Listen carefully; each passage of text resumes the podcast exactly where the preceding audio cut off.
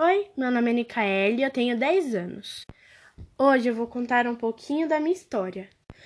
Tudo começou quando minha mãe foi fazer faculdade de veterinária em Bragança Paulista. Ela conheceu meu pai em uma festa e eles namoraram por cinco anos. Depois disso, eles vieram para São Paulo e se casaram. E depois de três anos eu nasci. Quando eu tinha cinco anos de idade, o meu, eu ganhei um irmãozinho. Quando eu crescer, também quero ser veterinária igual minha mãe. Sempre que posso, vou ajudar minha mãe no serviço dela. Tenho quatro cachorros, uma calopsita e um passarinho.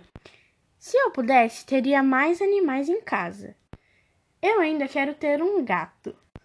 Isso é um pouquinho da minha história. Tchau!